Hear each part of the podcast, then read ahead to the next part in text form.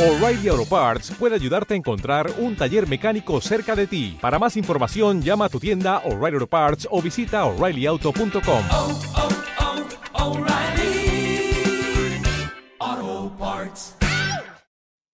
We're gonna. We're gonna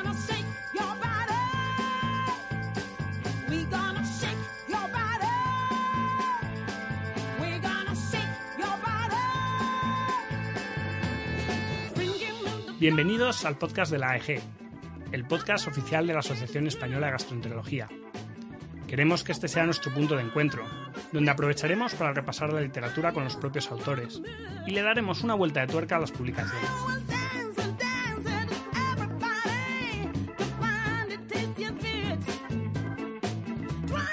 Acompáñanos en tu camino al trabajo, mientras haces ejercicio o cuando más te apetezca, porque otra manera de estudiar es posible.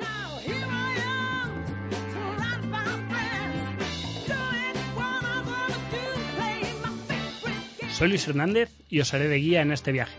¡Empezamos!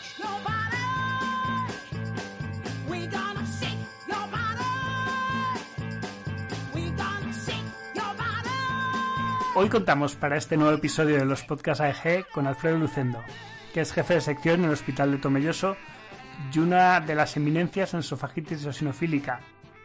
De hecho, recuerdo en 2006 estar en su tesis doctoral sobre esofagitis eosinofílica cuando casi nadie hablaba de la misma. Y hoy nos va a presentar el artículo de eficacia del tratamiento con IVP para la esofagitis eosinofílica en 630 pacientes, los resultados del registro E EOE Connect.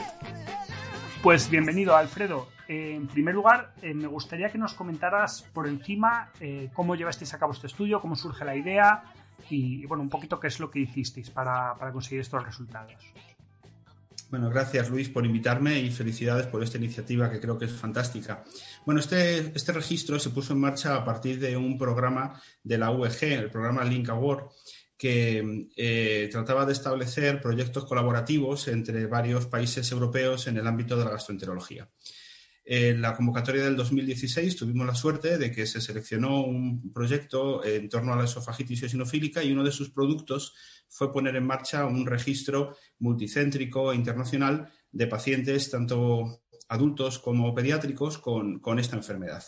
El registro lleva ya funcionando eh, a pleno rendimiento unos tres años y en este momento existe ya suficiente información como para poder publicar artículos como el que, el que vamos a presentar esta tarde. Muy bien. Eh, el, el, artículo en cuestión habla sobre todo el tratamiento, vamos, habla sobre el tratamiento con, con inhibidores de bomba de protones y, te, y en él habéis incluido 630 pacientes. ¿Nos podéis, me puedes contar un poquito, nos puedes contar un poquito el, qué es lo que habéis hecho, qué es lo que los datos que habéis obtenido? Sí, bueno, EOCONET es un registro prospectivo eh, y monitorizado para garantizar la calidad de la información introducida en la que los médicos que atienden a pacientes en distintos hospitales en distintos países y que contribuyen de manera regular a este registro van actualizando la información de sus pacientes en cada una de las visitas sucesivas y registrando la información de la endoscopia, de las biopsias y de los síntomas de manera estandarizada. En este estudio hemos querido abordar la eficacia del tratamiento con IVPs porque es el tratamiento más empleado en la práctica clínica y eh, casualmente es el tratamiento con menos nivel de evidencia que apoye su utilización. O sea, no tenemos ensayos clínicos aleatorizados para el tratamiento con IVP cuando prácticamente el 86% de los pacientes en Europa con esofagitis eosinofílica reciben un IVP como primera opción de tratamiento. Así que nos parecía muy interesante, a partir de la serie más amplia de la que se dispone y basada en la experiencia real de práctica clínica de un montón de profesionales en distintos sitios, pues tratar de, eh, aportar más evidencia, aunque siga siendo observacional, sobre la eficacia de estos fármacos para la esofagitis eosinofílica. Uh. Muy bien, eh, yendo un poquito a los datos, la verdad es que como dices, casi todos son pacientes que, que reciben como primera opción los, los, IVPs, de 630 a 600 lo tenían como, como, primera opción y tan solo 30 venían rebotados, digamos, de alguno de los anteriores tratamientos. Y, por lo que vemos, la verdad es que es muy eficaz, eh, sobre todo para la, la inducción. ¿no? Eh, se obtiene mm, una, una respuesta clínica en el 70%, el 71% de los pacientes y una respuesta histológica en el prácticamente la mitad, un 48,8%. ¿Eran estos los datos que esperabais? ¿Es parecido a lo que, lo que teníais pensado? Sí, eh, de hecho, hace unos años publicamos un metaanálisis con todos los estudios que existían en ese momento y ya observamos que aproximadamente el 50% de los pacientes alcanzaban la remisión histológica de la esofagitis eosinofílica tras el tratamiento con IBPs y era independiente de la edad del paciente, ocurría igual en adultos y en niños y además, y esto era muy interesante, era independiente del resultado de la pHimetría. En muchos de estos pacientes, como, como sabes, eh, eh, dieron lugar a mucha literatura en el pasado sobre si tenían un reflujo como causa de la esofagitis, perdón, de la eosinofilia, o si verdaderamente era una enfermedad independiente. Y, existen registros eh, de pHimetría de infinidad de, pacientes. ¿no? Bueno, pues analizando esto en conjunto vimos que no había diferencias y que la eficacia de los IBPs para revertir la inflamación eosinofílica del esófago era totalmente independiente de que existiese o no exposición patológica al ácido en el esófago. Así que pensábamos que sí, que efectivamente nuestros resultados iban a ir un poco por esa línea. Sin embargo, nuestro estudio ha mostrado datos que, anteriormente no conocíamos. ¿no? Eh, la remisión de la esofagitis eosinofílica en términos histológicos se determina porque en el momento en el que hagas la endoscopia de control de remisión, tengas un recuento de eosinófilos por debajo del umbral que consideramos diagnóstico de la enfermedad, es decir, por debajo de 15 eosinófilos por campo de gran aumento. Está bastante bien establecido, además, que ese umbral es un endpoint eh, sólido en la práctica clínica. Es decir, los pacientes que tienen menos de 15 eosinófilos por campo de gran aumento, si se siguen prospectivamente, van a tener muy pocas complicaciones, van a mantener el control de la enfermedad, no van a hacer impactaciones alimentarias, no van a desarrollar fibrosis. ¿no? Pero además en nuestro estudio hemos ido más allá y hemos querido ver qué pacientes alcanzaban remisión histológica profunda, que ese es un concepto que ahora se ha puesto de actualidad a partir de que las agencias reguladoras exijan a las compañías farmacéuticas que están desarrollando fármacos para la esofagitis eosinofílica tener menos de 6 o menos de 5 eosinófilos por campo de gran aumento. Y nosotros lo que hemos visto es que la gran mayoría de los pacientes con esofagitis eosinofílica, es decir, prácticamente el 40% de los respondedores a IBPs eh, alcanzan esa remisión histológica definida por menos de 5 eosinófilos por campo de gran aumento.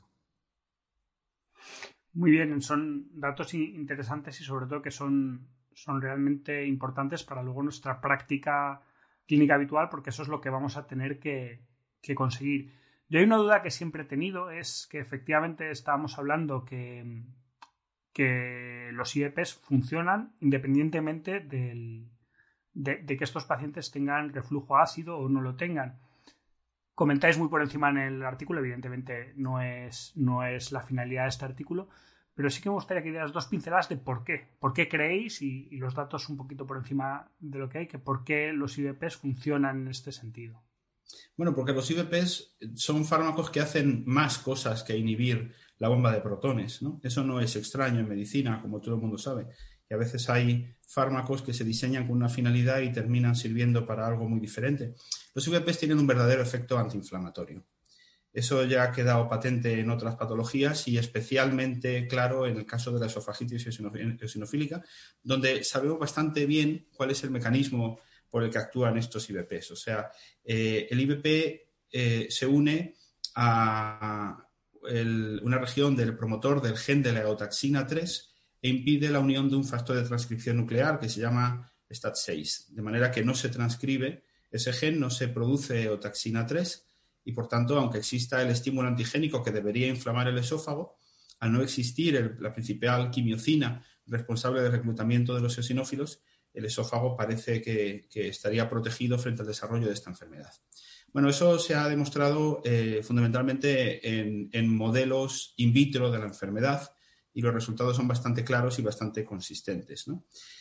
En la práctica clínica también tenemos ya pruebas publicadas de por qué algunos pacientes responden y otros no, en función de polimorfismos de este factor de transcripción. Es decir, existen series de niños en los que se analiza por qué unos responden y otros no, y por qué unos mantienen la respuesta a largo plazo y otros no. Y eso depende fundamentalmente de dos tipos de factores. El más importante es el polimorfismo del gen del STAT6. Existen seis variantes alélicas y en función de cuál tenga el paciente, así va a tener o no va a tener una respuesta a.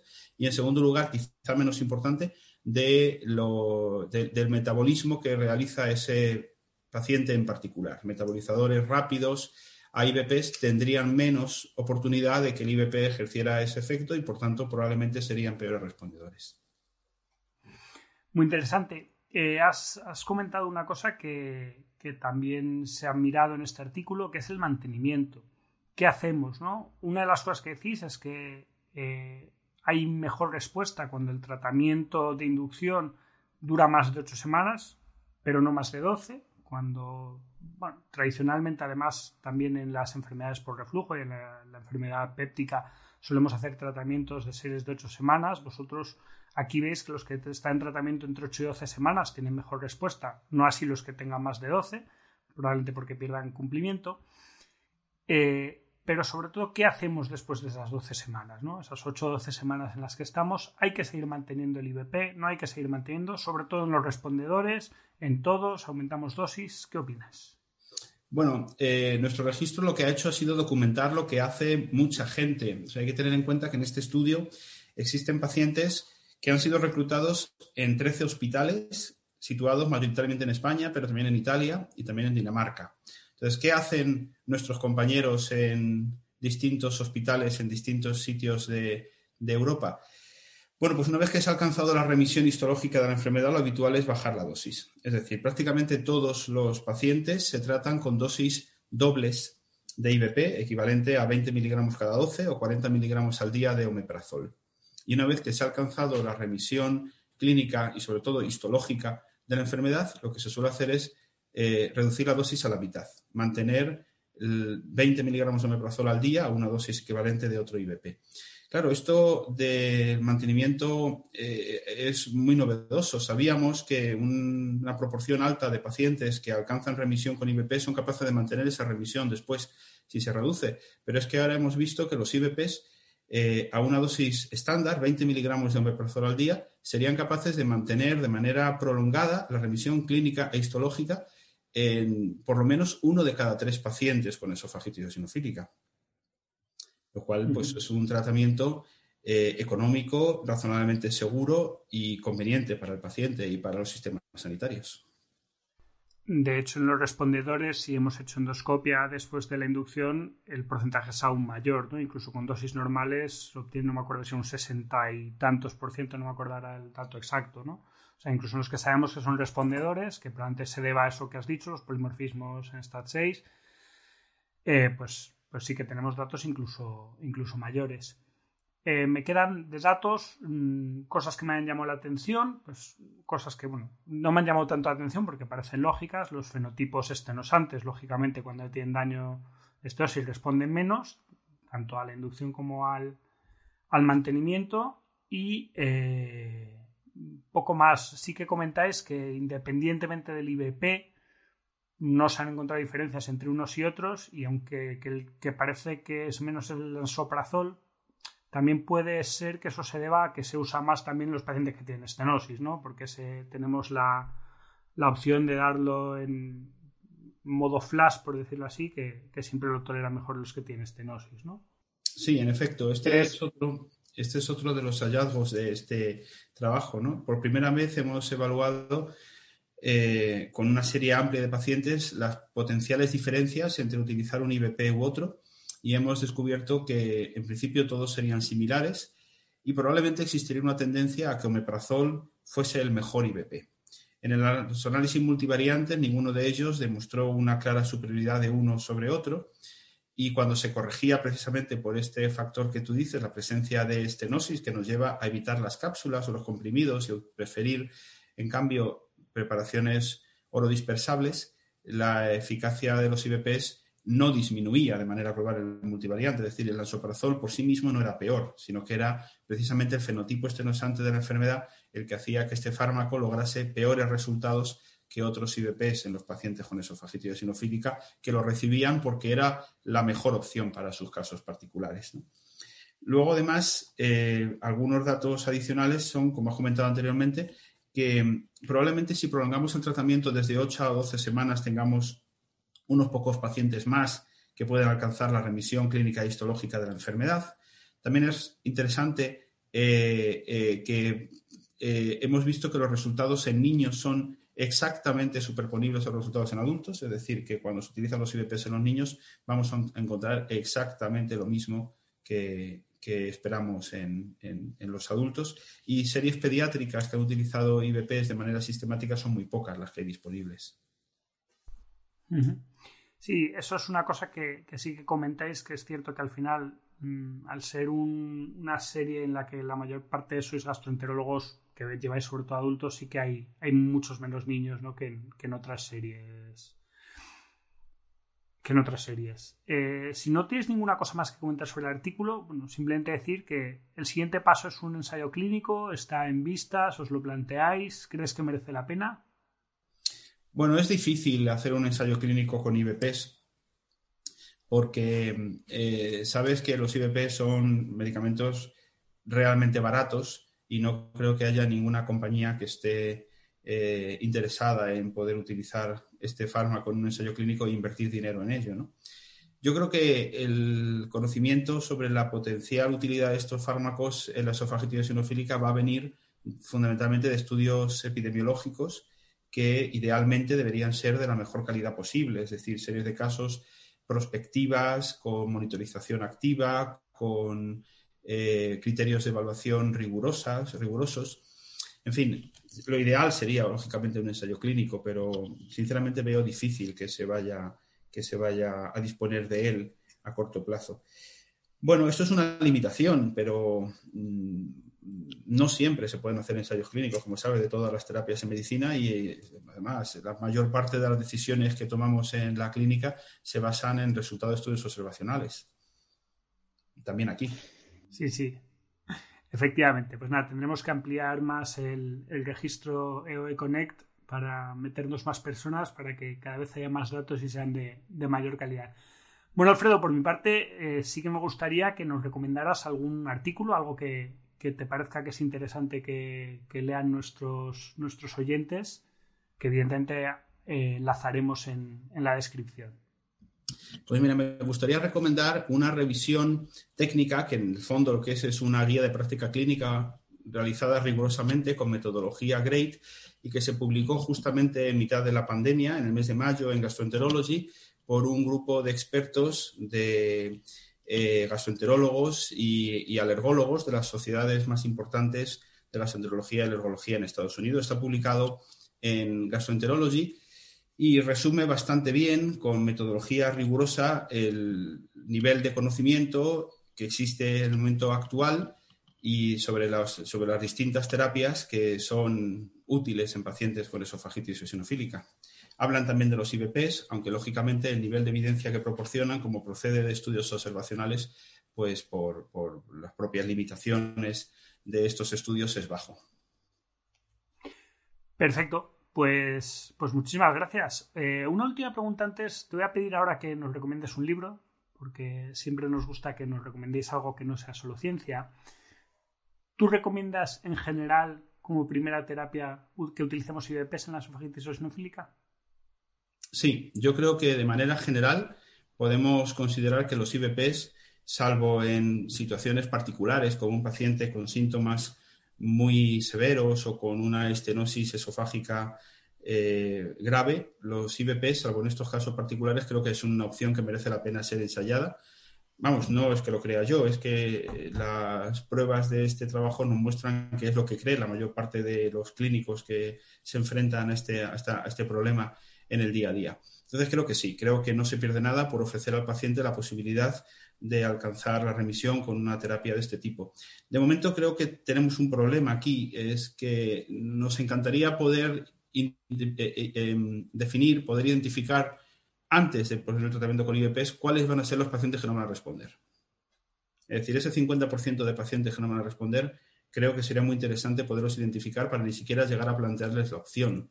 Y puesto que conocemos cuáles son los mecanismos moleculares y, la, las variantes genéticas que están detrás de esta falta de respuesta, creo que sería factible hacer algún tipo de prueba eh, eh, a partir de un análisis de sangre que nos permitiese pues, eh, identificar a los que no van a ser respondedores. Bueno, ya tienes una propuesta de trabajo de coste-efectividad, de realización de, de Stat 6 previo a tratamiento. No sé si te va a salir mucho, pero bueno, habría que hacerlo. Bueno, ¿nos recomiendas un libro? Y me gustaría recomendaros un libro, que es el que me estoy leyendo en este momento. El título es Contraarmada y está publicado, está escrito por Luis eh, Gorrochategui, que es un profesor de La Coruña. Es un libro de historia, es un libro riguroso, pero que está contado de manera muy amena, como creo que se debe contar la historia para hacerla eh, asequible al público general y, también a los gastroenterólogos. Así que yo realmente estoy disfrutando de este libro y me gustaría compartir con, con quien pueda estar interesado en estos temas también mi disfrute. Pues muchísimas gracias. Lo, lo apuntaremos y lo pondremos yo por lo menos a la cola de lectura, que todavía tengo unos cuantos de, de, de podcast previos. Pues muchísimas gracias, Alfredo. Ha sido un placer pasar este rato contigo y esperemos contar contigo con tu próxima publicación. Yo encantado, el placer ha sido mío. Un saludo.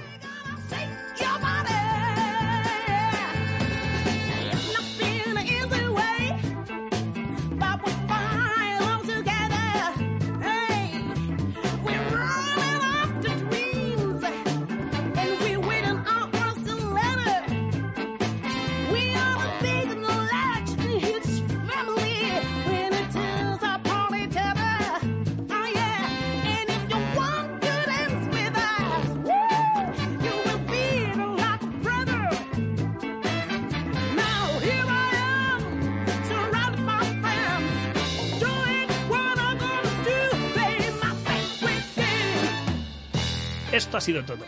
Esperemos que hayáis disfrutado y aprendido. Tanto el artículo original como el resto del material del que se ha hablado en el podcast estará enlazado en la descripción. Lo que estéis escuchando es Shake Your Body de Fridonia, de su disco Dignity and Freedom.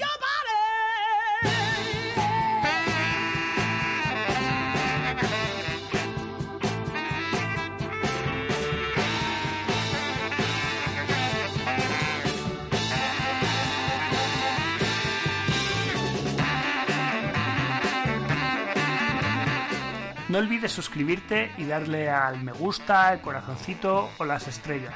Nos vemos el próximo mes.